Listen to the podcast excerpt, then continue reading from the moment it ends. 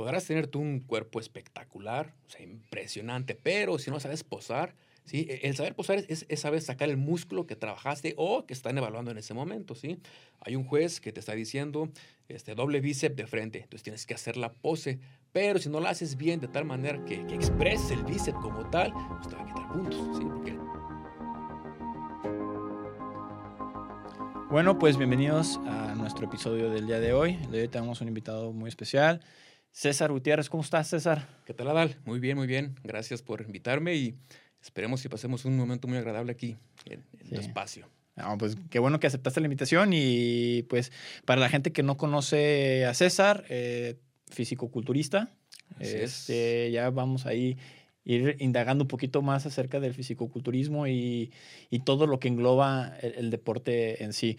Bueno, César, para iniciar, ¿cómo es ese primer eh, impacto con el deporte que tú tienes? O sea, ¿a qué edad? ¿Qué deportes es con el que inicias? Eh, platícanos un poquito de, tu, de tus inicios en el deporte. Eh, mira, yo, yo creo como muchos de, de, los jóvenes de aquí en Tepa, ¿no? Siempre fue fútbol mis hermanos, mis papás han sido futbolistas, entonces comencé con el fútbol, pero bueno, algo no me llenaba y, lo dejé por, por, por, de entrenarlo y de practicarlo. A la edad de 15, 16, 16 años comencé eh, el levantamiento de pesas en los gimnasios y de ahí le pegué como hasta la prepa y vas, vas viendo los resultados y te empieza a gustar, ¿no? Entonces empiezas a, a ser más constante, pero eh, lo haces de una forma muy, este, como hobby, ¿no? por decirlo así, pues, o sea, no, no, llevaba dieta, no llevaba control de, de, mis pesos, ni de levantamientos, entrenaba con lo que te decían los compañeros y pues bueno, ahí, ahí le ibas pegando a como tú ibas este, guiándote ahí con los ojos cerrados, ¿no? Este, yo, mm, a pesar de, por ahí de los 22 años, dejé de entrenar y empecé a aumentar de peso. Entonces ya estaba un poquito más rellenito, pesaba arriba de 80 kilos. Y fue cuando dije, ah, caray, esto ya no está bien. Sí, porque jamás había tenido yo ese peso. Entonces fue como que el, el parteaguas para... Y el jalón de orejas, ¿no? Eh, sí, ¿no? Eso fue como que el, el zape, ¿no? Ya para que te... Ponte las pilas. Sí, y, y, te guíes y te actives. Entonces decidí acudir a un, a un nutrólogo. Entonces ya me empezó. ¿Hay qué edad tenías cuando, cuando dices, cuando tomas esa decisión? ¿Cuántos años Tenía 24 años, yo creo, 23 años, más o menos. Entonces fue como, fue como el parteaguas, ¿no? Y de ahí, pues, eh, ya es una alimentación ya más eh, restringida, más guiada, eh, los entrenamientos más guiados. Este, no hay como que alguien te esté diciendo qué es lo que tienes que hacer, ¿no? Para, para hacerlo de una forma correcta y ver los resultados. Entonces, a partir de ahí, este, pues fue, fue entrenar y, y comer bien, saludable. Sigues viendo resultados más favorables, pues entonces te sigue gustando, ¿no? Claro. Este, y esto fue como hasta hace tres años, eh, yo creo, que una persona fue que, que, me, que me empezó a, inducir en esto de, de, del fisicoculturismo.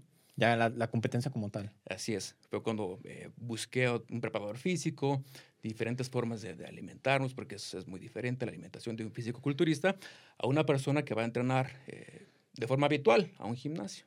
Sí, creo que ahí, aquí entra mucho, pues aparte de la planeación, y piensan a veces que el alto rendimiento nada más es para el que juega fútbol o que para el que juega algún deporte profesional, cuando el alto rendimiento pues es ser eficiente con el trabajo que estás haciendo, porque duraste muchos años yendo al gimnasio de manera empírica, con la típica haz 4 de 12, haz 4 de 10, sí, claro, claro. Y, y ese es como que la vieja confiable de cualquier entrenador de gimnasio, que al final de cuentas, con, conforme vas creciendo en la parte deportiva, te das cuenta que ni siquiera son entrenadores, que simple y sencillamente te asesoran a, a, cómo utilizar los aparatos, sí, sí, sí, a cómo, cómo realmente a, a, la experiencia de ellos, porque también es de manera empírica, y te lo, trasla, te lo transmiten de esa manera. Entonces ya cuando estás viendo una parte competitiva, una parte profesional, ya te das cuenta que a lo mejor si alguien más te haya guiado desde el día uno, que hayas claro, tenido realmente claro, claro, un entrenador, si desde el día uno hayas tenido realmente un entrenador que te haya dicho, eh, oye César, este, vamos a llegar a este objetivo y para llegar a este objetivo vamos a hacer de esta manera. Y vamos a, primero vamos a hacer unas pruebas físicas, porque tú sabes que a partir de poder darte un entrenamiento necesitas saber cómo estás actualmente. Sí, sí, sí definitivamente. Y, y, realmente, pues, el 4 de 12 no te dice cuánto peso, o sea, te dice 4 de 12, 4 de 12, 4 de 12, 4 de 12. Entonces, eh, al, al, el hecho de tener tú ya desde, desde un inicio un entrenador que te diga, es por este camino y, y, seas más eficiente, a lo mejor lo que hiciste en 7, 8 años lo has hecho en 3. Sí, sí, claro, definitivamente. Y, y es que, ¿sabes qué? En ese entonces no había muchos preparadores físicos, no había muchos nutrólogos. Entonces íbamos al gimnasio y íbamos en bola, ¿no? O sea, éramos tres, cuatro amigos y, ¿sabes qué? Yo escuché como que si haces esto, eh, eh, te sirve para esto. Y realmente ni para eso te sirve, ¿no? O sea, lo haces mal, te puedes lesionar, porque yo me lesioné, justamente tuve una lesión en mi, en mi hombro y hasta la fecha una lesión vieja que no puedo recuperar, pues pero poco a poco, pues vas, vas manejando y controlando los pesos y vas mejorando, ¿no? Pero a lo que voy es eso, pues lo haces de una forma tan empírica, pues, y, sin el conocimiento que te desvías completamente. Y sí, tienen la razón. Si desde el primer día tuviéramos ese, ese conocimiento o alguien que nos guíe por el buen camino, pues olvídate, ahorita fuera, fuera otra, otra cosa. Claro, creo que, que eso es algo que inclusive hoy en día eh, es algo que deberán de adoptar muchos de los, de los gimnasios, porque anteriormente todos conocíamos que el que realmente iba a entrar por físico-culturista era porque había alguien que ya había competido anteriormente, pero pues eran personas que, que a lo mejor su entrenamiento lo llevaban de manera distinta. A, lo mejor los famosos ciclos y todo ese tipo de cosas, eh, enfocándose de una manera a lo mejor no tan, tan deportiva. Y ahorita se ha ido más a la parte deportiva, no, no nada más al, al estar grande y, musculoso, sino que también realmente tu cuerpo sea eficiente, que puedas correr, que puedas hacer movimientos, que tengas mayor flexibilidad. Ahorita vemos, por ejemplo, alguien que yo tengo muy presente a Terry Cruz, este, los anuncios de Old Spice, tiene una... Decía, no, que los fisicoculturistas no se pueden mover, que están bien troncos. No, y él es el ejemplo claro en la movilidad que tiene, los bailecitos que hace, este, incluso pues en la flexibilidad que, que, muchos de los físicos. Entonces, ya ahorita ha ido más por la tendencia de, de, de lo deportivo, como deporte, o sea, más en, en ese, en, en, el aspecto de movilidad. Y antes no era tanto así. La, la, verdad es que todo esto ha cambiado constantemente, ¿eh? y justamente lo, lo, decías hace rato. En ese entonces, cuando yo entrenaba, pues tenías como, como, como instructor de un gimnasio al, al cuate o al señor que competía, ¿no? Que por lo general traían la vieja escuela, ¿no? Y, y te da los entrenamientos de ahí, como la vieja escuela, que, que levanta mucho y a veces no, es tanto el levantar mucho peso o hacer eh, seis repeticiones u ocho. O sea, puedes llegar al fallo a la, a, la, repetición número 15 y te sirve más que si haces seis repeticiones, ¿sí? O sea, verdad, el conocimiento es muy amplio, pues, y hemos tenido esa oportunidad de, de avanzar en esa parte, pues, y es muy importante. Totalmente de acuerdo. Creo que antes eh, era... hay mucha información que tiene muchos, muchísimos años, pero ahora que la que la apertura de los medios nos da la posibilidad de meterte a YouTube, de meterte a ciertas páginas de internet y poder también por tu propia cuenta darte, este, vaya la redundancia, darte cuenta de cómo, cómo son los entrenamientos, aspectos básicos como las cuestiones energéticas, este, los descansos, eh, pues la, la, alimentación que viene de alguna manera vinculada directamente a la parte energética. Y, y antes, como que el que leía el libro una persona leía el libro y lo transmitía a 10 y luego los 10 volvían a transmitir los otros, pero ya, ya era como un teléfono descompuesto hasta, justamente. hasta llegar al punto en el que decían los, los famosos mitos urbanos, en el que, oye, si haces esto te madreas. Oye, si haces esto, te vas a ver que si haces la pirámide de esta manera, vas a ver que para en tres días subes 10 kilos. Entonces, cuando sabes que el porcentaje de, de, de kilos de, de, masa muscular, pues varía tanto a la, a la, fisiología del deportista, que puede ser variable de un tipo de deportista a otro tipo de deportista, y que puede también variar dentro de muchos más aspectos este, pues, que van personales. habrá quien sí pueda tener una creación de masa, ajá, que la creación de masa muscular este, sea mayor que la, de, que la de otro deportista. Exacto. Sí, sí, sí, justamente. Hay quienes somos, eh, que, toda nuestra infancia, toda nuestra este, adultez fuimos delgados y nos cuesta bastante ganar, ganar peso, ¿no? Totalmente de acuerdo. Entonces, hace rato platicamos eh, fuera del aire que cuando tenía entrenando y tengo pues más de 10 años. Entonces tú me ves y dices, bueno, tienes más de 10 años y no tienes un cuerpo impresionante. Por eso eso, pues hemos tratado de hacerlo lento, pero bien. Y la otra parte es la genética, muy importante. Pero bueno, con buena alimentación, un buen asesoramiento de, un profesional, buenos entrenamientos, pues, se logran hacer cosas bastante buenas. Claro, y, tú, y una, una palabra muy importante pues es esa parte, la genética, porque pues tiene que ver también con, con, los padres, tiene que ver con también que si fueron deportistas. Eh, actualmente tú si dejaras de entrenar cierto tiempo, eh, existe la memoria muscular, o sea, ese tipo de cosas Sí, que, sí, sí, que benefician en, en- en dado caso para, para seguir la parte deportiva, porque dejaste de hacer entrenamiento y luego ya empezaste otra vez, pero ya por medio de nutriólogo, ya Claro. con, con- con un entrenador que te permitió, pues ahora sí, ser más eficiente con tus entrenamientos, porque a final de cuentas, eh, el alto rendimiento es la, la máxima eficiencia de, de- de- de tus Sí, capacidades. Sí, sí, sí, sí, definitivamente. Entonces, ya cuando hay una prueba física y dices, a ver, estamos aquí, queremos llegar al, al pun- del punto A al punto B, entonces ya nomás es trazar el camino. Sí, y- dependiendo y- tu y fisiología. jus- justamente, ¿eh? O sea, cuando se hace una preparación, quizás nos estamos adelantando un poquito más con las, con las preparaciones, ¿no? Pero abundando este tema, eso es. O sea, tienes que saber dónde estás parado, eh, cuáles son tus objetivos y, y armar tu plan de trabajo, ¿sí? Pero siempre es en base a, a tu estado actual. O sea, cómo estás realmente. Y ahora sí, vamos hacia el punto B, como lo mencionabas. Sí, porque muchas veces quieren tomar el, del libro todo, de decir, oye, ¿sabes qué? Eh, en el libro viene que, que tienes que hacer tanto, tantas repeticiones, tantas, pero no, tiene que ser adaptado al- a la fisiología del, del- del deportista. Entonces, parte, parte fundamental es digo, conocer y realmente hacer un, un buen este, entendimiento del estado físico actual. Así que es. muchas de las veces, por ejemplo, nosotros vemos que los, en, en este caso voy a tomar el ejemplo del fútbol, que se ve que las hacen lo- los famosísimos test de volumen de oxigenación máxima para determinar cuánta oxigenación va a llegarle al, al deportista. Luego ya actualmente los hacen hasta en campo, les ponen sus máscaras, una- unos equipos en las espaldas para, para verlos en campo qué, tan, qué tanta captación de oxigenación tienen en el momento que están en, en el, en el trabajo específico, no nada más en la corredora. Y, Sí, sí, sí, y- claro, claro, entonces, claro. desde ese punto y luego eh, el estar haciendo lo- los trabajos de, de fallos, dar las, repeticiones máximas y a partir de ahí, pues ahora sí trazar hacia, hacia, hacia dónde vamos. En el momento que tú inicias con, con la parte de, del fisicoculturismo, ¿llegaste a tener una referencia en la que tú dijeras, ah, quiero estar como este cuate o, o alguien cercano o algún famoso que tú digas, "Oye, es que, es que este cabrón estaba llevando un, un trabajo y se veía espectacular, yo, yo quería seguir ese camino? ¿Tienes alguno? Sí, claro que sí.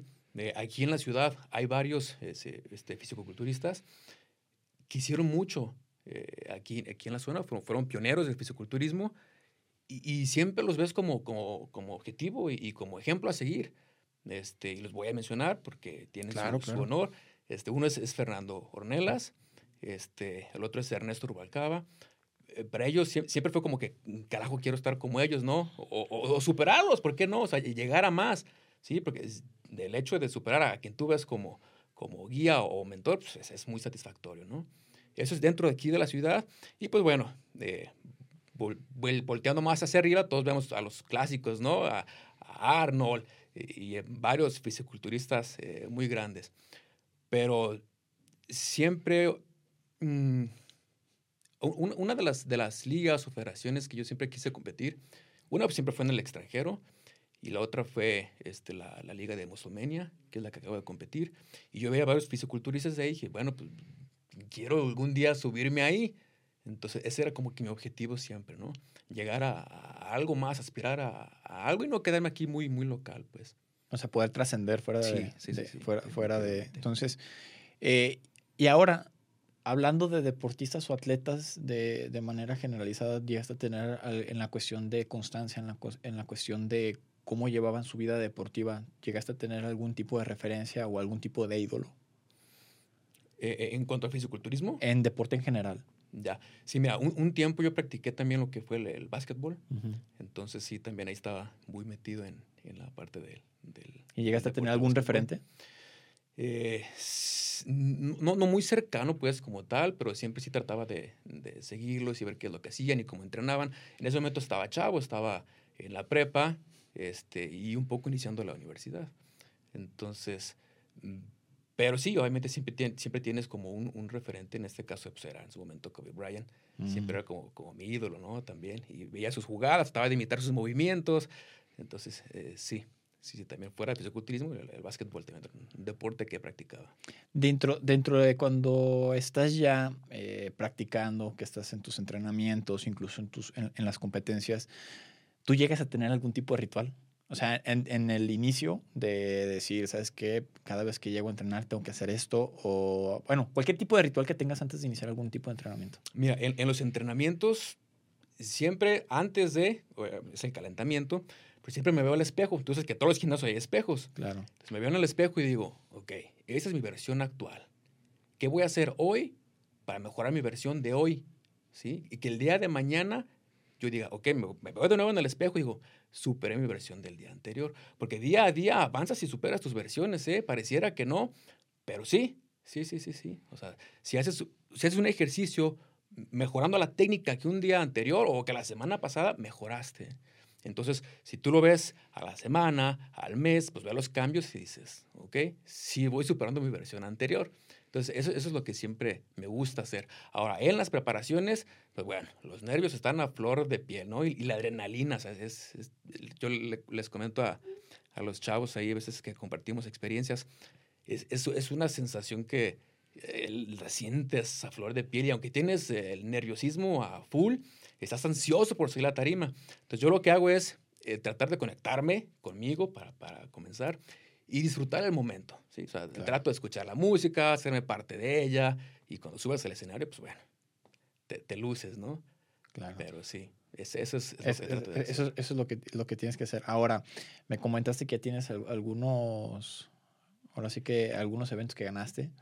Eh, cuál es tu ritual después de ganar. O sea, ¿sabes qué? Ganando, siempre que gano, tengo que festejar, ir a comer a algún lado o tengo que, ¿tienes algún tipo de ritual en ese aspecto? Sí, mira, ahorita que, que tocas ese tema, este, durante los primeros dos años este, que estuvimos compitiendo aquí en, en los eventos locales y en Guadalajara y varios eventos que iban saliendo, hicimos un grupo que se llamaba el Team Tepa, que eran varios fisiculturistas de aquí de, de Tepatitlán. Íbamos y representábamos Tepa en los demás eventos. Rentábamos este, las, las combis y nos íbamos. Lo primero que hacíamos al salir de un evento es llegar a las hamburguesas y darnos una, una, una cascada, ¿no? Y, y, es que tienes como que esa... eh, El, el, saber que terminando el evento te vas a dar una buena comida, eso es un deleite, pues. Sí. Por, por, por la misma restricción que tienes de dos, tres meses antes. Oye, ¿y cuando vas a las hamburguesas, tienen algunas predilectas, algún, algún tipo de hamburguesa predilecta? ¿O es la que sea de, este, de esta gama? La, que se vea más atascada, ¿no? Sí. la el que tenga más grasa. El como más cañón, ¿verdad? Ya sé. Ah, pero hay, hay, hay algo que sí, sí nos... Este, a mí y a, un, y a un compañero fisiculturista también de aquí de la ciudad que se llama Harry. Este, Harry hay, Guns, saludos para Harry. Harry. Saludos para mi amigazo Harry. Sí o sí tenemos, teníamos que ir a los panes. O sea, teniendo de una competencia, una vez nos sentamos y nos compramos como 20 panes y una charola y órale, nuestro chocolate y platicando y comiendo pan. Lo disfrutas tanto, pues, porque, porque después de dos, tres meses de restricción, sí, sí, créeme que sí lo, lo disfrutas tanto. Sí, y además de que, pues, termina de ser un premio al esfuerzo sí, claro, de, de, claro, todo, claro. de todo lo que se trabajó por, por, por mucho tiempo. Y para muchos, inclusive, el refresco es, es como de, no, ahora sí, voy a llegar y me voy a chingar una coca bien ya fría y, sí, y, ahora sí, ya, ahora sí, sí, es, es, esta es la, la, la máxima. En, todo lo, en todas tus competencias, ¿tienes alguna que sea más este, importante o que sea memorable para ti? Mira, eh, yo creo que todas, ahora sí que todas y cada una de ellas han sido muy importantes, pues. Desde la primera competencia que tuve, que fue aquí en, en Tepatitlán, fue muy importante porque vas aprendiendo de cada una de ellas, ¿sí? Entras igual con nerviosismo tremendo, pero quizás una pose no la hiciste bien, porque es muy importante realizar las, las poses, tal cual obligatorias. Entonces, aprendes de eso, pues.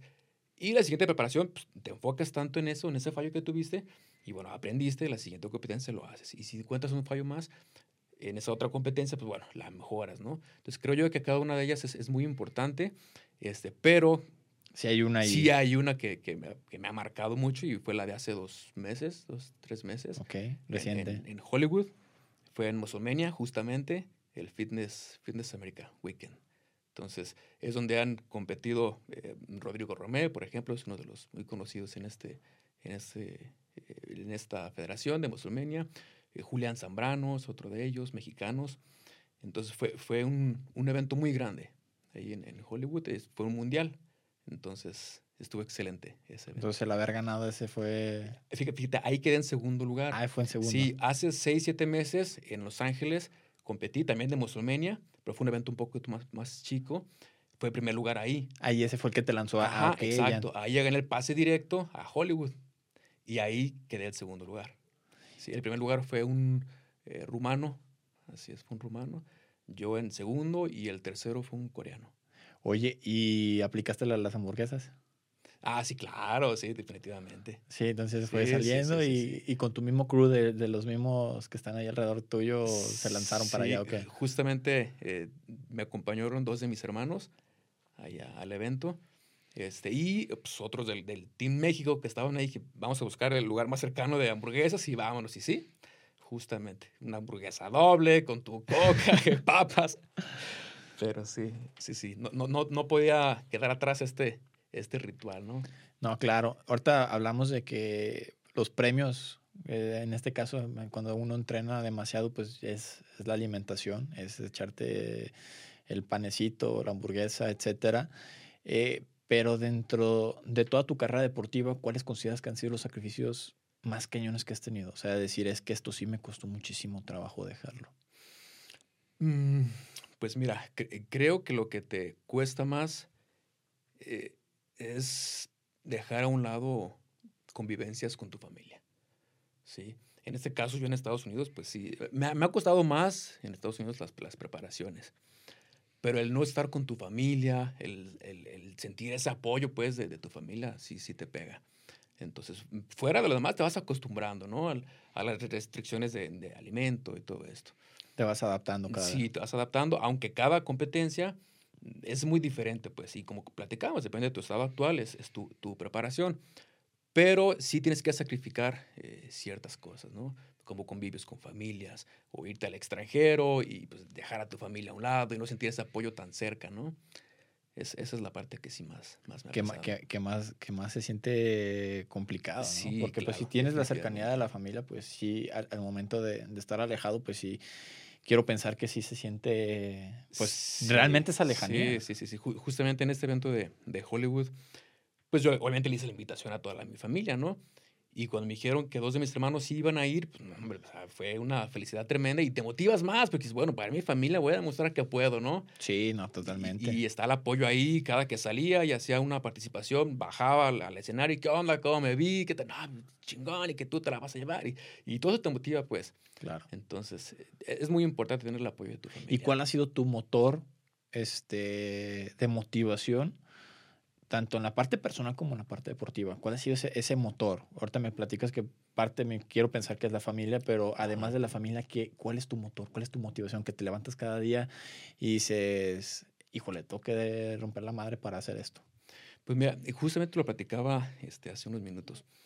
Creo que mi principal motor es, es, es yo mismo, ¿sí? El, el superarme, el superarme yo, pues. Y, y, y no competir con las demás personas, o sea, es prepararme para competir contra mí, ¿sí? Contra mi versión anterior. Por ejemplo, ahorita ya me estoy preparando para mi próximo evento y es, es mi motivación es mi evento anterior. ¿Cómo me vi en mi evento, en mi evento anterior? ¿Y cómo, o qué voy a hacer para verme mejor en mi próximo evento? ¿sí? Y ese es mi, mi motor. O sea, me levanto cada día, voy a empezar a entrenar, y yo que veo en el espejo, estoy así. Órale, o sea, ¿qué vas a hacer para mejorar tu versión anterior? Creo, creo que esa es parte de mi motor. Y obviamente mi familia, ¿no? Claro. Entonces, pero sí, cre- creo yo esa es la parte importante. Sí, es que, es que ah, realmente eso es lo que forma el poder llegar a, el, el poder llegar a los objetivos, porque sin motivación, pues, ah, bueno, un día sí voy, un día no voy, este, hoy sí me siento con ganas, hoy no me siento con ganas, este, re- realmente es el- lo que te termina de definir también el, el éxito. Claro, claro. es lo que te va a definir, es lo que te va a definir el, el éxito. Eh, conforme ha pasado este tiempo de, de entrenamientos, ¿ha cambiado algo en ti de decir, sabes qué? Eh, si quiero seguir en esto, pero ahora que estoy haciendo, no sé, fisicoculturismo, creo que también puedo entrar en esta parte, otra parte del deporte, o simple y sencillamente sigues por el camino del fisicoculturismo. No, creo, creo que todos tenemos metas, ¿no?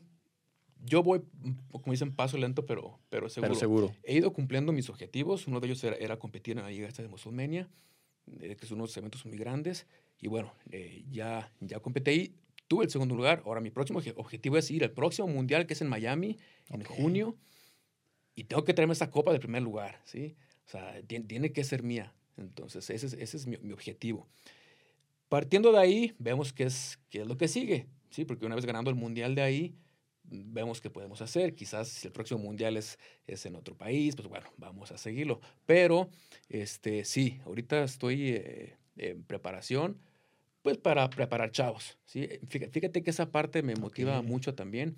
el apoyar a los chavos que vienen que vienen hasta abajo, el, que te vean como ejemplo es, es, muy satisfactorio, pues de repente te llegan mensajes de gente este, agradeciéndote por el simple hecho de compartir contenido en redes sociales, porque los motivas a seguir sus objetivos y es con lo que te quedas, ¿no? O sea, dices, ok, voy dejando huella y eso está chido. Entonces, esa parte es, motivante. En algún punto quieres llevar esa transición a, a, entrenador. Claro, claro, compartir con lo que he aprendido, compartir con las eh, futuras este, generaciones. ¿Y actual, actualmente cuál ha sido tu proceso para irte capacitando dentro de ese, de ese medio deportivo? Eh, bueno, pues tengo la experiencia, ¿no? De, ya más de 10 años, pero estoy abierto con un diplomado, he hablado por una universidad española y por la Federación de, Española de Fitness. Ok, y, ahí, ahí va iniciando ya ese proceso de capacitación. Este, este, proyecto. Entonces, pues bueno, es, es parte, ¿no? Ya unado al fisiculturismo. No, es que es, es, parte fundamental y, y, siempre, siempre se, se, inicia con algo. Así como la primera vez que llegaste con, con los compas por cotorrear, sí, sí, sí, ah, pasa lo mismo también en la parte del entrenamiento, de que, ok, vamos viendo porque ves que existe esa aptitud que, para poder enseñar. Entonces, y que ya ves que ya hay un feedback, que de, una retroalimentación de, de, los demás para, para el trabajo que tú realizas. En todo este proceso que, eh, que llevas de, de deportista, no, no nada más en la parte de físico-culturista. ¿Cuál ha sido tu mayor derrota que digas, híjole, mano, esto fue el punto más bajo y cómo lo superaste? Pues mira, eh, yo creo que, fue ese momento en el que estaba terminando la universidad, por ahí en ese, en ese inter, que me dejé por completo y pues bueno, el avance que ya tenía en, mi cuerpo, porque sí tenía un cuerpo atlético en ese momento, pues se vino abajo, ¿no? Y pues me creció la barriga. Entonces sí fue como que, híjole, este, ¿qué vamos a hacer para, para volver a, a, retomar esto, ¿no? Eh, eh, y es lo que ya platicaba hace rato. Entonces esa fue una de las, de las derrotas, por así decirlo, que... Pero que a final de cuentas fue lo que te hizo el, el brinco más alto. claro, claro, claro, claro. Y de ahí entonces no, he parado. O sea, he tenido más, poco más de 10 años con régimen alimenticio y entrenando bien, como se debe. Si pudieras describir en, en tres palabras, este, ¿cuál es, ¿qué es lo que necesita un deportista que quiere entrar al, al mundo de, del fisicoculturismo? ¿Cuáles crees que sean esas tres palabras fundamentales para cualquier deportista? Mira, eh, justo lo acabas de mencionar, para cualquier deportista, no solo el fisiculturismo, creo una es, es, es amor por el deporte, por lo que vas a hacer. Si no te gusta lo que vas a hacer, o sea, no tiene caso que te metas porque ni lo vas a disfrutar, ni no, no lo vas a gozar, ni lo vas a hacer bien. Una es que te guste y amor lo que estás haciendo. La otra es disciplina y constancia. Creo que son las, las tres palabras que, este, que cualquier deportista, que cualquier deportista debe tener. Claro, creo que coincido totalmente con esas, con esas tres palabras. Y muchas de las veces es eh, que van relacionadas unas con las otras, pero sí, sí, sí, siempre a veces la constancia es una de las que se empieza a volver más, más complicada porque si puedes, por lo general, si eres disciplinado, eres constante tienes ese, pero muchas de las veces, pues si eres una persona muy disciplinada, pero a veces eh, otro tipo de trabajos dentro de tu entorno o situaciones en tu entorno no te permiten llevar de una manera constante esa disciplina y es donde a veces se termina de romper eh, un trabajo que pues se tiene muchísimos años ya realizando y pues si se vuelve, si se vuelve demasiado muy, muy complicado para, para poder realizar eso. Eh, en, este, en este tiempo también te lo digo, te voy a platicar una, una experiencia propia. Eh, yo tuve un accidente eh, entrenando, entonces, y hubo una posibilidad de que pudiera inclusive quedar paralítico, o sea, en, las piernas por un, por un, ejercicio haciendo sentadilla. Y, y, fue una de, las, una de las experiencias más fuertes en cuestiones de miedos, de decir, híjole, todo lo que yo hago es corriendo, todo lo que yo hago es este, haciendo deporte. En algún momento tú has tenido un punto de miedo de decir, híjole, estoy a punto de a lo mejor dejar el deporte por, por completo o, has tenido algún tipo de miedo distinto a ese en, la parte deportiva? Sí, sí, claro, definitivamente. En el levantamiento de, de pesas hace mucho desgaste en las articulaciones. Entonces yo he tenido también problemas en mis articulaciones, eh, mis rodillas y mi hombro, mi hombro eh, izquierdo. He tenido problemas ahí con unas luxaciones. Entonces, sí hay cierto, cierto miedo, claro que sí. O sea, estoy levantando pesado en algunas ocasiones y siento que me lastima un poco y bueno, prefiero sacrificar el peso a, a tener una lesión, ¿no? Entonces, pero sí, justamente he pensado yo que, bueno, ¿cuánto tiempo más voy a durar así en este, en este estilo de vida, ¿no? O este ritmo de vida. Porque realmente es, por así como muchos lo mencionan, 24/7. Y así es. Entonces, hay cierto desgaste, sí, mucho desgaste. Entonces, mi temor es tener una, una lesión que realmente me, me complique, no solo seguir con el deporte, sino en mi vida diaria. Sí, porque al, rato pues tiene una, una, afectación directa sobre lo que estás haciendo. Sí, tiene una, una, afectación total. A pesar de que hagas, eh, perdón, a pesar de que hagas tus, tus este, ejercicios con una técnica bien hecha, como debe de ser, este, hay, un, hay cierto desgaste. Entonces, hay, hay que cuidarnos. No, totalmente de acuerdo. Eh, algo que yo creo que define mucho a cualquier tipo de atleta es la mentalidad. Porque sin una mentalidad eh, fuerte, pues es, es, fácil que un deportista se quiebre y pueda claudicar o pueda inclusive este, cambiar de deporte o cualquier cosa que, lo, que lo permita dejar de, de, fuera. Entonces, ¿qué papel juega en tu carrera deportiva la mentalidad? ¿Y qué me puedes decir tú de, de, qué, de qué forma trabajas mentalmente, tanto en tus entrenamientos como, como en tus competencias? Eh, sí, digo, definitivamente tienes que tener una fortaleza aparte de física mental, ¿no? Mm, tan así es que en ocasiones cuando no, tú crees no poder eh, hacer más dos, tres repeticiones, tienes que tener una fuerza eh, mental para decir, vaya, claro que puedo, y la sacas, ¿no? Y es donde, donde logras ese fallo y es donde ves la, el cambio o la diferencia. Pero, eh, pues sí, definitivamente tienes que tener una, una, una gran fortaleza mental. Mira, yo tengo una bebita de, de cuatro años Oh, felicidades. gracias. Y, y, yo, mientras estoy entrenando en alguna competencia así, pienso cómo va a ver mi hija, ¿sí? En, en un futuro. O sea, me va a ver y decir, bueno, pues él, él, es mi papá, logró competir a tal, tal, tal, tal, tal, tal. Y sí me gustaría que, que, este, que siguiera mis, mis ejemplos, ¿no? A seguir. Sería muy importante para mí. Entonces, pues bueno, tienes que, que aunar todo esto para tener una, una mente este, fuerte, ¿no? y para, para seguir alimentando e-, esa, esa mentalidad.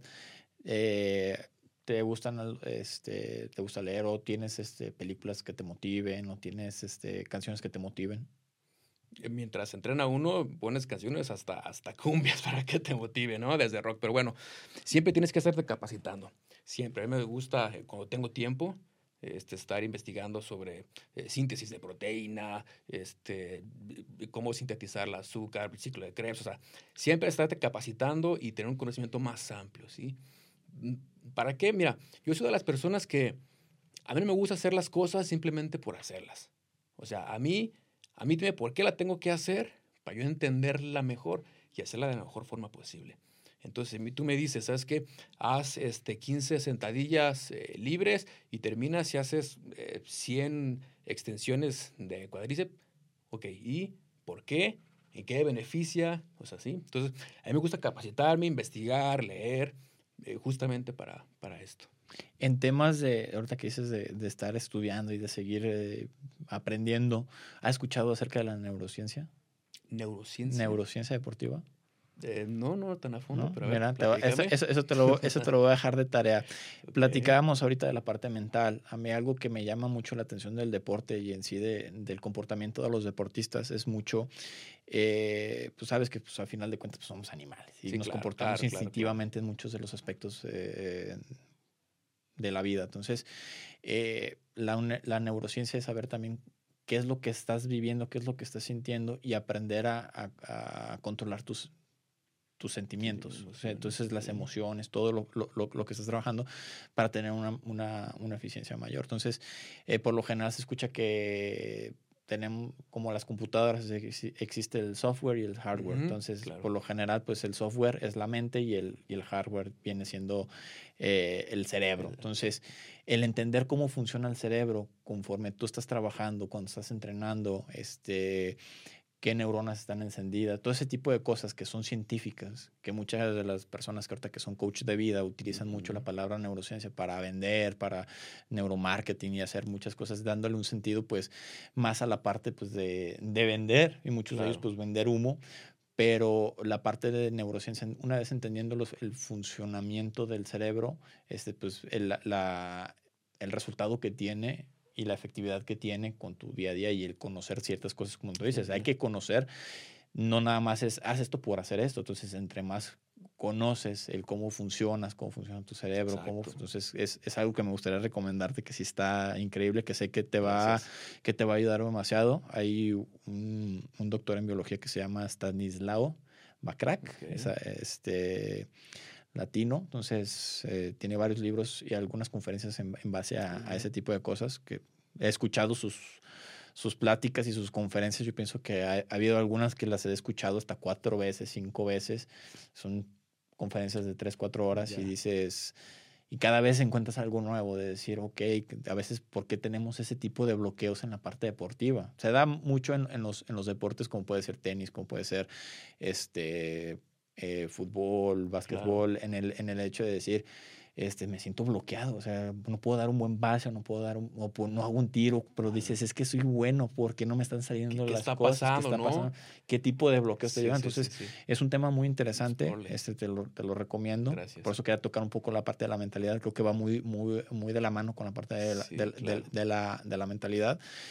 Y, y pues lo, lo comentamos anteriormente, o sea, el, el hecho de tener una mente fuerte, te genera romper barreras que muchas, sí, veces, sí, muchas, sí, muchas de las veces, no, pues no. O sea, y, y, y ahí con, la, con este tipo de cosas empiezas a entender, porque a veces dices, ah, si podía tres más, porque mi cabeza me está diciendo que ya le parara. Entonces, y son cosas que las vas entendiendo y dices, ah, es que a lo mejor es, mi cerebro tiene un gobernador para que ya no avance de a más y no rompa esa barrera y, y no me lastime. Claro. O sea, porque el, el, cuerpo, el cuerpo también dice, ve, espérame, tenemos energía para tanto rato sí, sí, y al sí, rato si nos quedamos sin energía, pues viene el blackout, que muchas Exacto. veces pasan esos blackouts, esos, esos apagones, y, y, es, y el a veces romper ese, ese límite, pues te puedes llegar a generar récords. O sea, las, las, personas que levantan, este, los, los, los que son alterofílicos,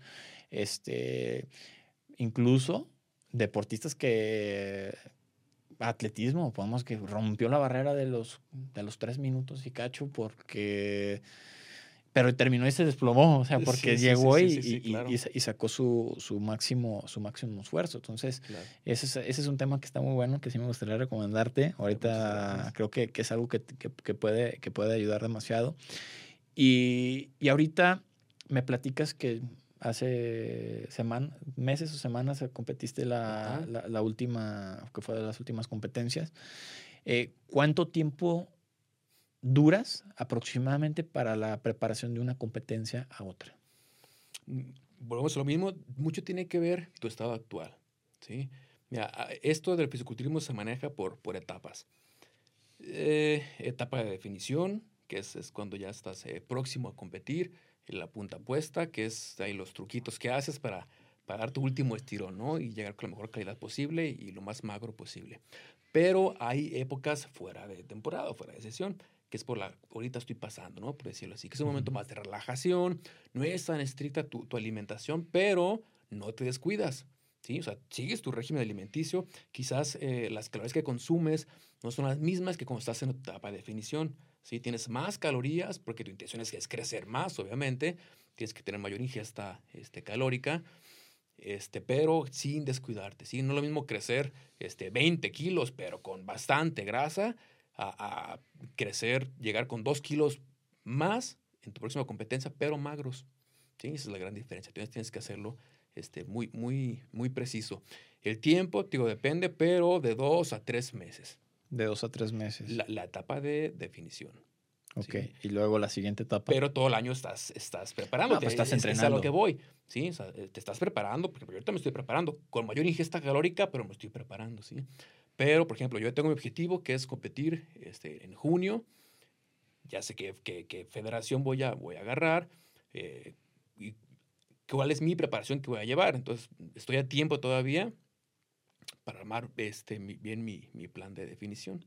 Entonces, ahorita estoy como que todavía dentro de la etapa de relajación.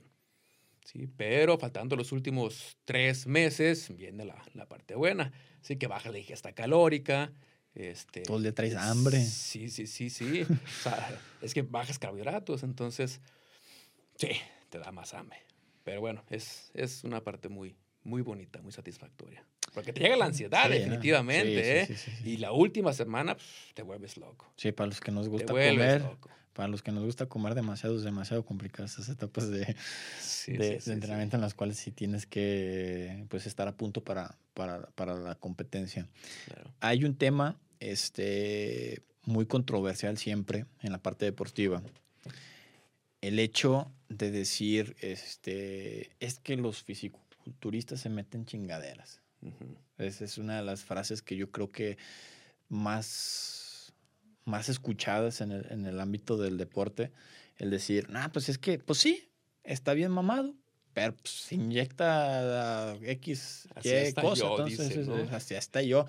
Pero no entienden que, pues, no es inyectarte y se infla uno y, ya. O sea, es, definitivamente. es parte del trabajo. ¿Tú qué le dices a esas personas que, que critican de esa manera el fisicoculturismo? Mm, Sí, justamente hay mucha gente que, que, lo, que lo menciona así y otros que no lo catalogan como deporte. ¿eh? Dicen, eso no es un deporte. O sea, ¿en qué deporte va a ser que tú te estés sacrificando y que estés sufriendo? Y bueno, en todo deporte tienes una preparación y cada uno tiene sus especificaciones, ¿no? Y lo disfrutas cada etapa. Ok, del, del uso de sustancias, si tú me dijeras, ¿las recomiendas? No, porque yo no soy nadie para recomendarlas, ¿no? Este, ¿Son indispensables? Sí, depende de tus objetivos. ¿Sí? Este, si, vas a, si vas comenzando, no, o sea, si, si tienes eh, 18, 20 años, no la necesitas. O sea, tus niveles de testosterona están a full. Pero, pues bueno, después de los 30 años empiezan a bajar tus niveles de testosterona, que es la principal hormona de, de crecimiento muscular. Entonces, quizás pudieras utilizarla, ¿sí? Y siempre este, acompañado de un profesional, definitivamente. O sea, no es como que inyectate esto y esto y esto y ya, porque puede ser contraproducente, ¿no? Pero bueno, depende siempre de tus objetivos, ¿sí? A dónde quieres llegar y, y- ver y considerarlo si es necesario usarlas o no. Claro. ¿Te ayudan? Sí, definitivamente te ayudan. Son hormonas anabólicas. Este, ¿Son magia? No. O sea, al usarlas implica mayor disciplina, este, mayor esfuerzo y tienes que pff, llegar al extremo. Porque al revés puede ser, yo me ha tocado conocer personas que ha sido contraproducente, Sí, que, que, que toman ese tipo de, de sustancias y no terminan de ser constantes y disciplinados y terminan hechos una bola. Sí, O sea, sí, sí, sí, terminan justamente. estando, sí, sí crecen, este, se ven, pero se ven gordos. Sí, o sea, sí. yo, yo he fijado y se ven gordos y bofos. Yo, pues es que ese es el hecho de utilizar sustancias en las cuales, pues, a fin de cuentas te está, te, te está dando todo lo contrario a lo que tú buscaste. Exacto. Entonces, en, en ese aspecto, eh, yo, por ejemplo, yo también entrené por bastante tiempo. Eh, absolutamente la única sustancia que pudiera decir que utilicé, pues, fue el el- la utilización de creatinas de, de man- de manera aparte a la, a la- a la proteína isolada. Eso fue lo único. ¿Y pero qué? Pero porque a mí, mi fisionomía, mi genética me permitía tener una musculatura y una, una fisionomía tal. Entonces, porque yo sí pregunté, yo sí, yo sí llegué y me, y me asesoré, oye, ¿qué onda? Si ves que yo puedo llegar a necesitar, dice, no. ¿Por qué? Porque mi, mi objetivo era deportivo de, diferente manera, que es el es. atletismo, todo ese tipo de cosas, iba a tener una afectación contraria. Exacto. Pero pues ya cuando es fisicoculturismo, que, que realmente pues es la definición muscular de, de ciertos grupos musculares, que, tan, que también la definición, entonces que ya son aspectos de, de, de, de otro tipo de, Así de es. resultado. Entonces, pero, eh, por ejemplo, ¿qué es lo que se busca en el fisicoculturista? O sea, cuando, cuando tú llegas eh, a, a, este, a una competencia, ¿qué es lo que está buscando el- el- la competencia o qué es lo que puntúa Ok. o da, da puntuación? Mira, eh, hay diferentes categorías dentro de, de fisiculturismo. Una es el bodybuilding, que es el, el- el clásico este, de, de tanguita, ¿no? Eh, tiene sus poses obligadas. Está el, el classic, classic physique es otra categoría. este, está la, la Sport Model o, Model, o depende de la federación, cambia el nombre, ¿no? Fitness Model, eh, Model, entonces, eh, cada una de ellas tiene sus, sus puntos a juzgar. Entonces, eh, por ejemplo, el bodybuilding buscan mucho la, la simetría, ¿sí? La, simetría muscular, este, los cortes, que sean cortes este, profundos, me refiero a cortes en lo rayado que estés, este, que llegues magro, ¿sí? A veces tú ves eh, tres, cuatro atletas y los ves todos iguales y dices, bueno, ¿y aquí a cuál, a cuál le voy a dar el, primero o el segundo, no? O sea, los jueces tienen la capacidad, por eso estudiaron, son jueces capaces para ver la simetría de cada uno de ellos, ¿sí? O sea, por ejemplo, ves una pierna y ves la otra y dices, ok, este, este cuate, este atleta tiene las piernas más simétricas que este. Ok, entonces este, pues bueno, ya le damos, no sé, tantos puntos más, ¿no? Entonces, hay, ciertos, ciertos puntos que, los jueces evalúan, pero es eso, pues a lo que voy es de que este, si tú los ves iguales, dices, bueno, y, aquí no, o sea, ya saben muy, muy a detalle, pero bueno, hay poses obligatorias, ¿sí? Que, el atleta tiene que aprender a hacer para poder eh, demostrar el trabajo que hicieron durante tres, cuatro meses o años. Por eso ayuda a, la persona que está ahora sí que viendo las, o que va a puntuar el, el, trabajo, tiene más, más de dónde tomar ese, esa, esa, decisión. Exacto, porque podrás tener tú un cuerpo espectacular, o sea, impresionante, pero si no sabes posar, ¿sí? E, el saber posar es, es, saber sacar el músculo que trabajaste o que están evaluando en ese momento, ¿sí?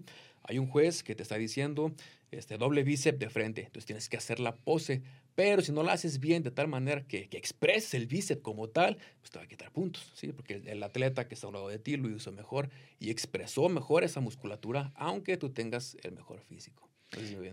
veo que también hay mucha parte en la cual pues es la percepción del juez. Ah, sí. Entonces, sí, ¿qué tan difícil puede ser que digas, güey, estoy mejor que este güey? ¿Por qué, ¿Por qué se lo llevó? O sea, ¿por qué se lo llevó él? Porque dices, no, hasta tú te fijaste o tú ves luego a lo mejor la repetición en video y dices, no lo hizo bien. ¿Por, ¿por qué?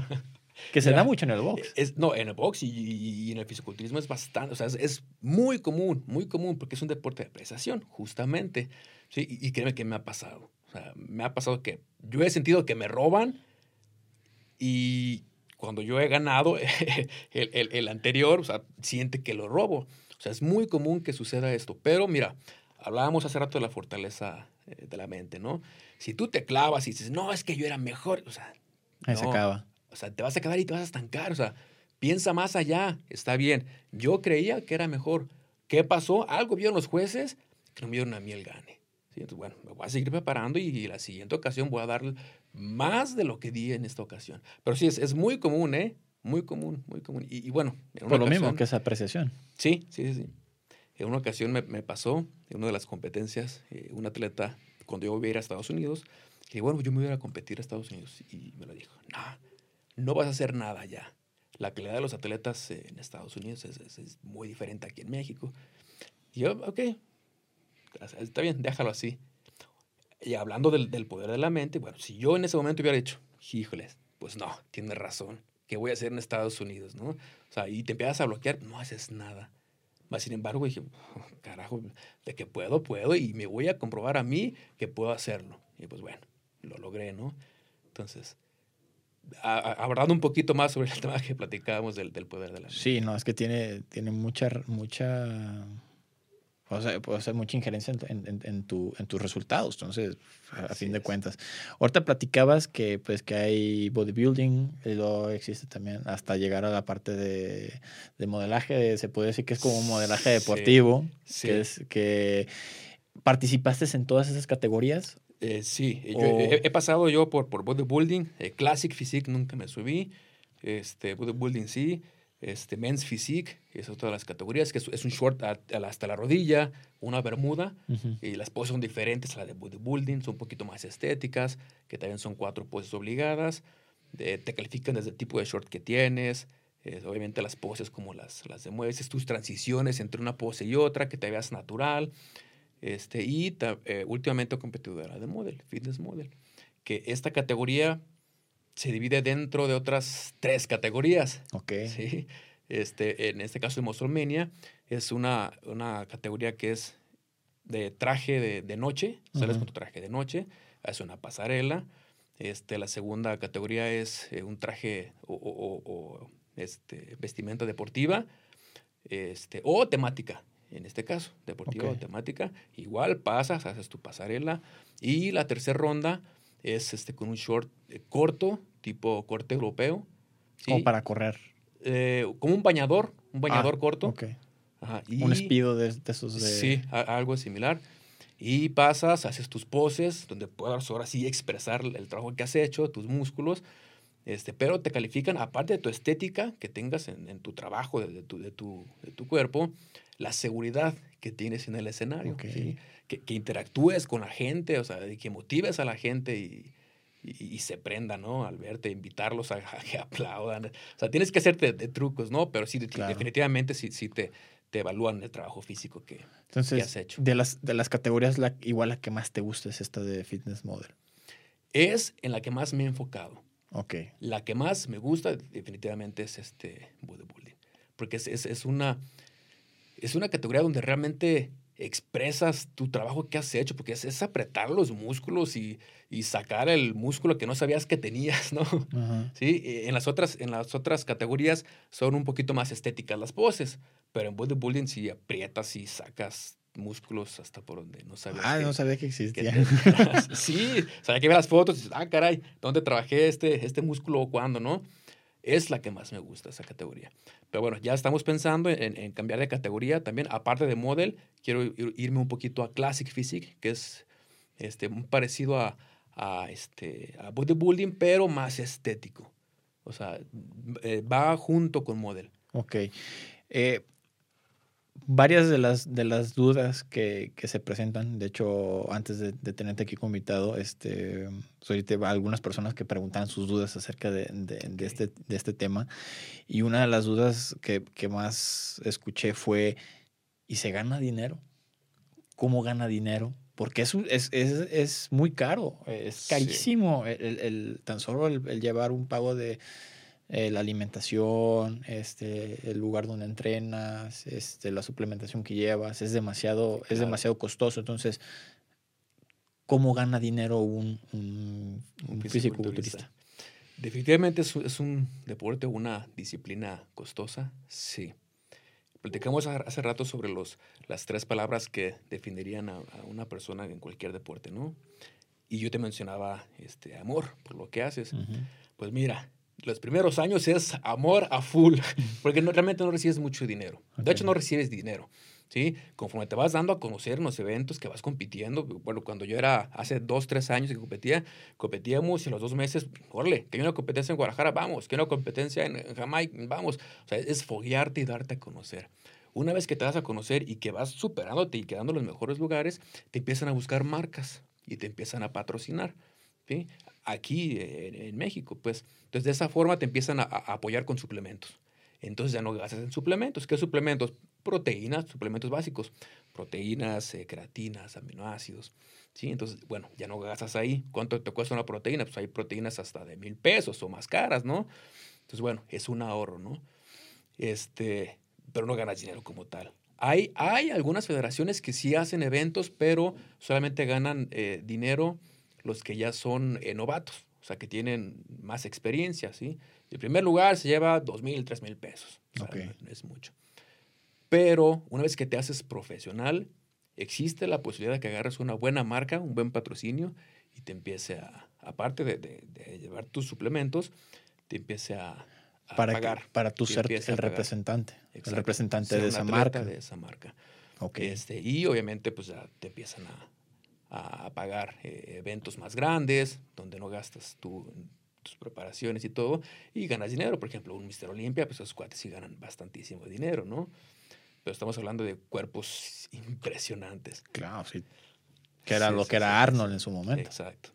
Era lo que era Arnold en su momento. Entonces, ¿qué le recomiendas a alguien que quiere iniciar en, el, en este mundo del fisicoculturismo? Y, y qué trabajos crees que no tengan relación una cosa con la otra? Por ejemplo, puede haber un trabajo de oficina, decir, oye, ¿sabes qué? Pues, el trabajo de oficina más el trabajo de gimnasio o el trabajo de, de, eh, de la construcción más el trabajo del, del, gimnasio, ¿tú crees que exista algún trabajo o, o, algún profesionista que se le pudiera complicar por el hecho de, de llevar su profesión más Ajá. el hecho de, de competir? No, definitivamente no. Mira, todo va en cuanto al gasto energético y consumo energético. Entonces, si estás en la oficina y hay un, un cuate que tiene los mismos objetivos, pero está en, la construcción, definitivamente no es la misma alimentación del que está en la oficina al que está en la construcción, ¿sí? Porque tiene mayor gasto energético el que está en la construcción. Entonces, todo es cuestión de disciplina. ¿sí? Si tienes disciplina y constancia, que lo platicamos hace rato, tú, este, persona que estás en la oficina, puedes hacer lo mismo que el que está en, en la construcción. ¿sí? Es, es, querer. Si tú quieres, tú puedes hacerlo. Pero si vas con la intención, platicando sobre, sobre el dinero, ¿no? Que, que en algún yes. momento, y, y, quiero que, no, o sea, te vas a desgastar y vas a invertir bastante dinero antes para que tú empieces a, a renumerar, pues, ¿sí? Por ejemplo, yo tengo tres años compitiendo, ahorita ya tengo un buen patrocinio, es BPI, es una marca americana, ellos ya me dan la suplementación y ya me están pagando. Y salió de este último evento de Musulmania.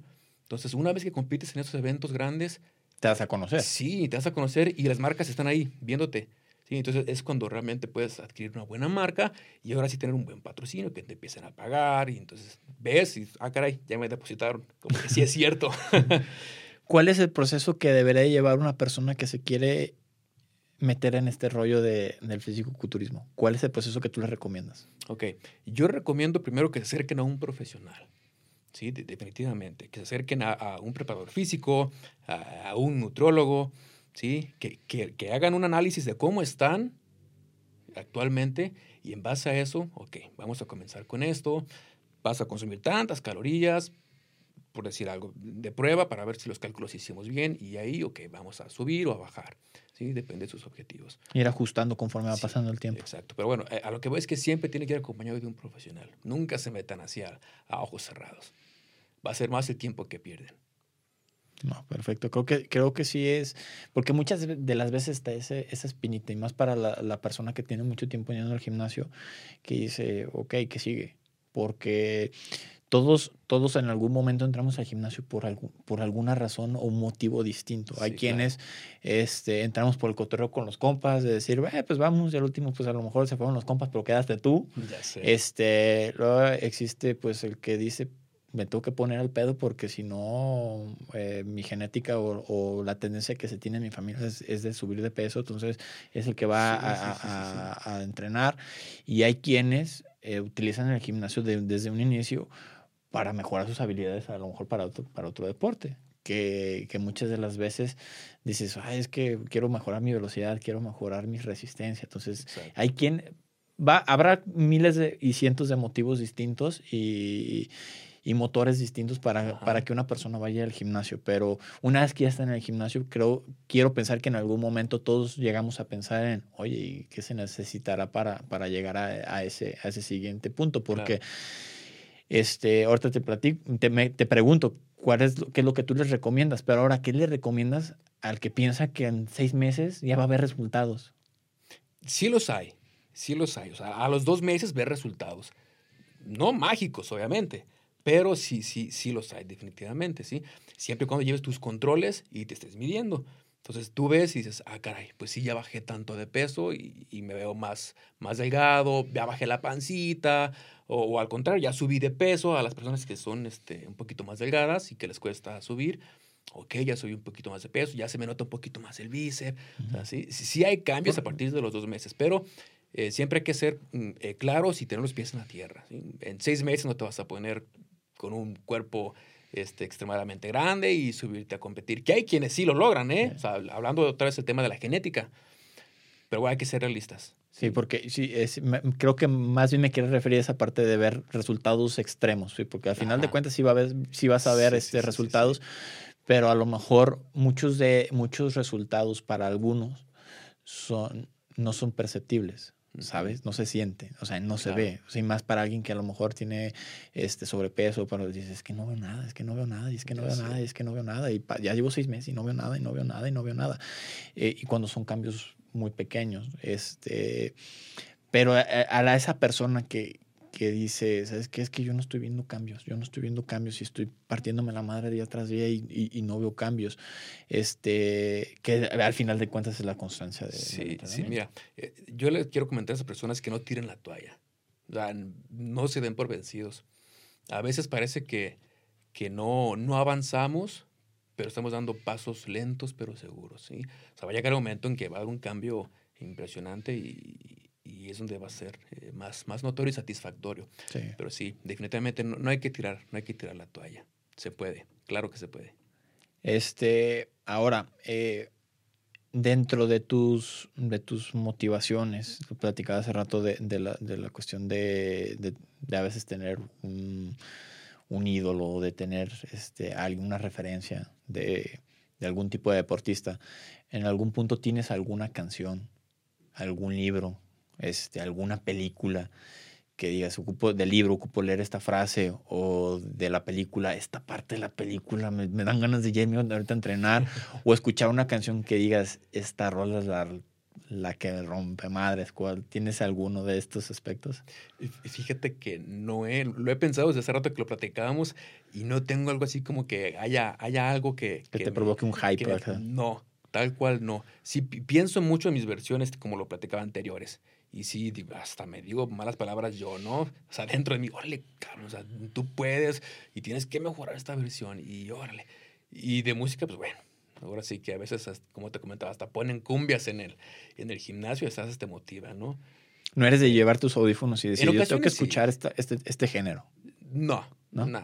no, O sea, la- la música en general toda. Sí, claro, claro. Que sí haya ruido. Sí, hombre, no soy tan, tan este... Porque yo escucho a muchos fisicoculturistas que si no escuchan rock, no, ¿En no, te, no jalan. No jalan. O sea, ellos, o sea, de, de- de conocidos, de, no, yo, ah, rock, nada, si no tengo rock, no. O hay quienes al revés, si, si no es un tipo de, un tipo de, no hablando del rock nada más, pero si no es este heavy metal así de pesado, no, no te trabajan. y Porque sí, sí procuro escuchar un poco más de, de rock. porque te mantienen en un estado de ánimo más sí, alto. sí. De, hecho, hay estudios, fíjate, eh, eh, y en animales, ¿eh? O sea, en, en granjas de cerdos han hecho estudios, hablando ya ahora de música rápido, pero bueno, va unado, eh, que a unas naves les ponen música de rock por cierto periodo de tiempo y a otras música clásica y quienes tuvieron música de rock tuvieron mayores ganancias de peso, mayores conversiones de alimento. Entonces, tío, está comprobado que el rock te mantiene en un estado de, de ánimo más alto ¿eh? y en animales. Entonces, Sí, de, de hecho, por de ahí nace la pregunta, porque eh, realmente, pues, sí te, sí te eleva tu estado de ánimo cier- Sí, cier- sí, ciertas canciones. En, mi caso, eh, hago esta pregunta porque yo sí tengo canciones que en su momento han van cambiando conforme va, va- vas, vas este, creciendo, va- van cambiando esas, esas canciones o, o tu- tu o de tu estado de ánimo. Pero a veces que vas corriendo, y te digo, y lo he comentado en varios otros capítulos, que escuchas esa canción y es, híjole, ah, que, y es volver a sacar el motiva, y, vámonos. Y es como si no estuviera cansado, pero porque tiene un impacto muy bueno en la música conforme a, lo, a, lo, a que estás, a lo que estás realizando. ¿Sabes, ¿Sabes qué creo que, que pasa conmigo? Trato yo de conectarme con lo que estoy Con lo que estás es- haciendo. escuchando y haciendo, pues, sí. O sea, si es, eh, si, si lo que me sale es rock, pues me conecto con la música, me motivo y empiezo a entrenar. Pero Entonces, es- es en- eso. en sí la concentración me imagino que tiene un papel muy importante. Sí, definitivamente. De hecho, se se habla mucho que tienes, o sea, tienes que concentrarte en el músculo que estás trabajando, porque si, si tú haces un ejercicio, hay ejercicios que tú los haces para cierto músculo, pero interactúan algunos otros. Claro. ¿sí? Pero si no te concentras en el músculo principal que quieres trabajar, muchos dicen, bueno, es, es que no siento, por ejemplo, el jalón este de espalda, es que lo siento más en el bíceps que en la espalda. Ok, concéntrate en la espalda, el músculo que estás trabajando, ¿no? Y en, con- y en hacer la contracción en la Exacto, espalda. es la contracción. Entonces, es una parte importante la, la concentración en el momento de entrenar, definitivamente. En la, en la parte espiritual, ¿has- ¿sientes que, eh, que tenga también un, un que ver en tu trabajo? Eh, sí, sí, sí, sí, definitivamente. ¿De qué, ¿De qué manera se transmite eso? Mira, una persona que está bien consigo mismo y, que tiene luz, compartes y transmites esa luz. Entonces, si, estás bien, las cosas te van a salir mucho mejor, ¿sí? Y, y todo esto está este, encadenado con eslabones, tanto el poder mental que platicábamos, este, la parte espiritual definitivamente. Entonces, mm, eh, creo que si tienes una fuerza mental, tienes que tener también tu parte espiritual también estable, ¿no? Creo que va este, una con la otra. Un equilibrio, ¿no? Sí, tiene que haber un equilibrio. Sí, totalmente de acuerdo, porque eh, en todo. Sí, o sea, no, sí, no nomás de los aspectos que estamos diciendo ahorita, sino que tiene que haber un equilibrio con todo lo que haces y con todo, y ser coherente con lo que dices y con lo que haces. Creo que, que, eso es, es parte fundamental para, para ello. Bueno, pues César, eh, para finalizar, me gustaría hacerte una última pregunta, que es como mexicano en Estados Unidos, ¿qué se siente de representar a México? Híjole, es, es una experiencia hermosísima.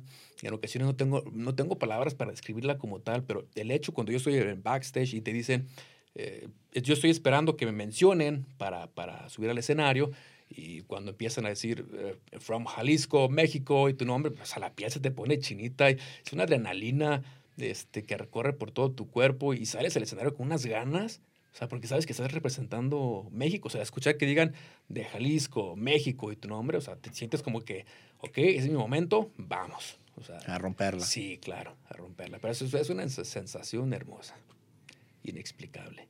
No, me imagino. es, muy grato, la verdad es que es muy grato. Sí, sí, totalmente, totalmente de acuerdo. Todos lo vivimos de alguna manera distinta, pero sí es, es increíble el, el representar fuera de, de nuestro país a, a México, independientemente de lo que esté pasando. Sí, definitivamente. Y eso es, y eso es en el momento cuando te van a, a, a mencionar para que subas al escenario, pero en las premiaciones, o sea, ya estás en el podio. Estás temblando y cuando dicen eh, igual de Jalisco, México y tu nombre, brincas, te caes, casi hasta lloras de la emoción.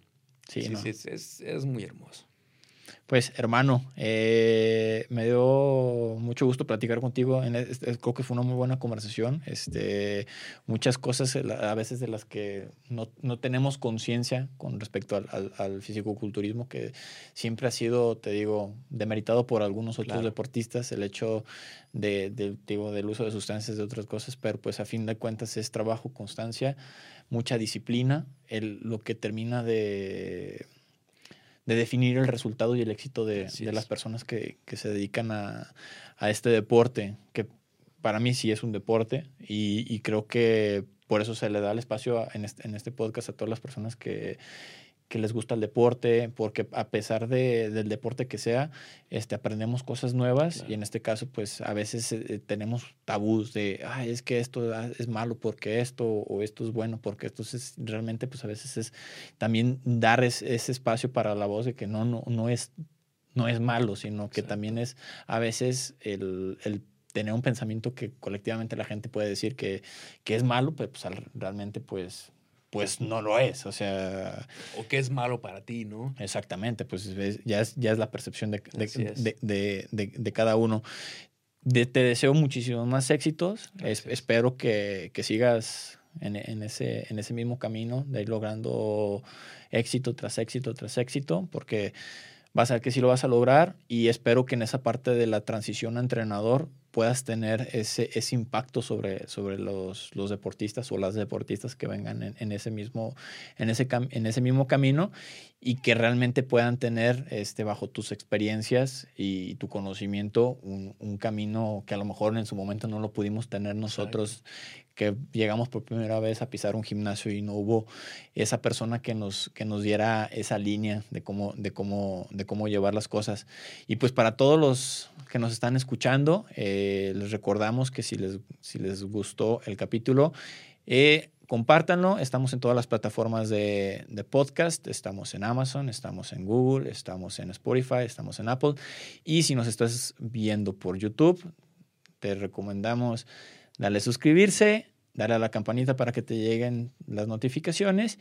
Y pues muchísimas gracias a todos por escucharnos en este gran podcast. Eh, fue un muy buen capítulo. Y César, muchas gracias, hermano. Muchas gracias a ti. Este, fue, un, fue un placer haber estado aquí con, contigo compartiendo nuestras experiencias como, como fisiculturistas. Y pues bueno, quiero decirle a toda la gente que nos escucha que, que no tiren la toalla, ¿sí? En todo lo que estén haciendo en aspecto del deporte o en su vida personal. Este, y bueno, échenle muchas ganas y entreguen todo. Siempre entreguen todo. Que no, que no se queden con la duda de qué hubiera pasado si. Esa. Esa es la frase, esa es la frase. Bueno, pues muchas gracias y nos vemos hasta nuestro siguiente episodio.